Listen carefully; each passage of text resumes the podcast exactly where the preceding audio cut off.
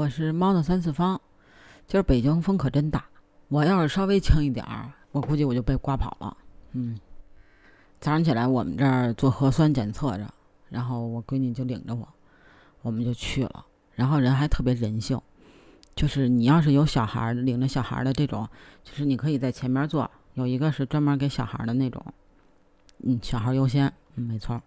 做完核酸，我闺女跟我说：“妈妈，我想吃桃子。”然后我就逗这小孩儿，我说：“你是因为这两天看《西游记》了，然后里边有关于食用蟠桃能够长寿的这个这个事儿啊，还是因为你自己本身就想吃啊？”他说：“我就是看了那个呀，但是我也想吃。”我说：“你想吃寿桃还是吃仙桃啊？”他说：“我就想吃桃子。”我说：“啊。”我说：“那我下班回来给你买吧，好吗？”他说：“行。”我心说：“这时候哪有桃子呀？也别也不是没有啊，就是有，但是吧，它一般这时候的桃子好像不太好吃。我记得应该是五六月份，然后九十月份那个时候应该是桃子挺好的，嗯，就是比较好吃的时候，我感觉应该是。然后呢，我想跟你说啊，就是怎么挑选这个桃子。”你知道吧？就是好的桃子，果体大，形状端正，外皮没有损伤，没有虫子呀、什么蛀斑呀，就是这些的。然后呢，果色鲜亮，成熟的时候呢，果皮多为黄白色的。嗯，顶端和向阳面显微红，就你用手捏一下，手感过硬多的，就是还没熟的。但是呢，软的，就是熟的。这个。肉质极下限的呢，就是证明它已经坏了啊。如果你可以先尝后买，那是最好。但是如果不能，那你就照我这个挑，好吧？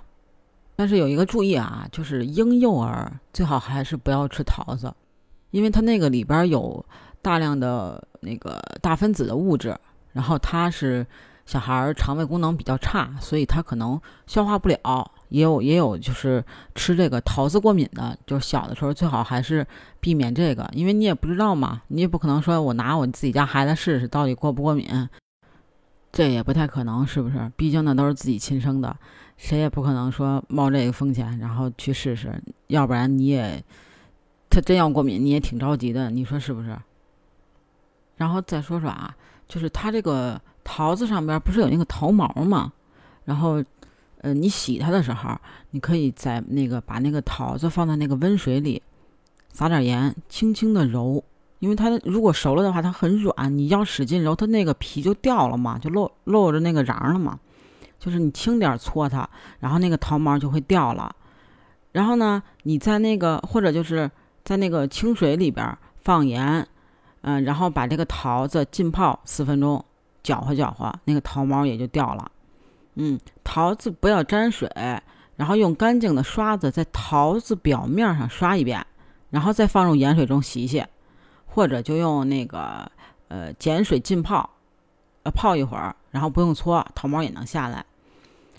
然后如果就是说你真的说，哎，我吃了桃子了，但是呢，我真过敏了，那咋办呀？嗯，别慌，我告诉你啊。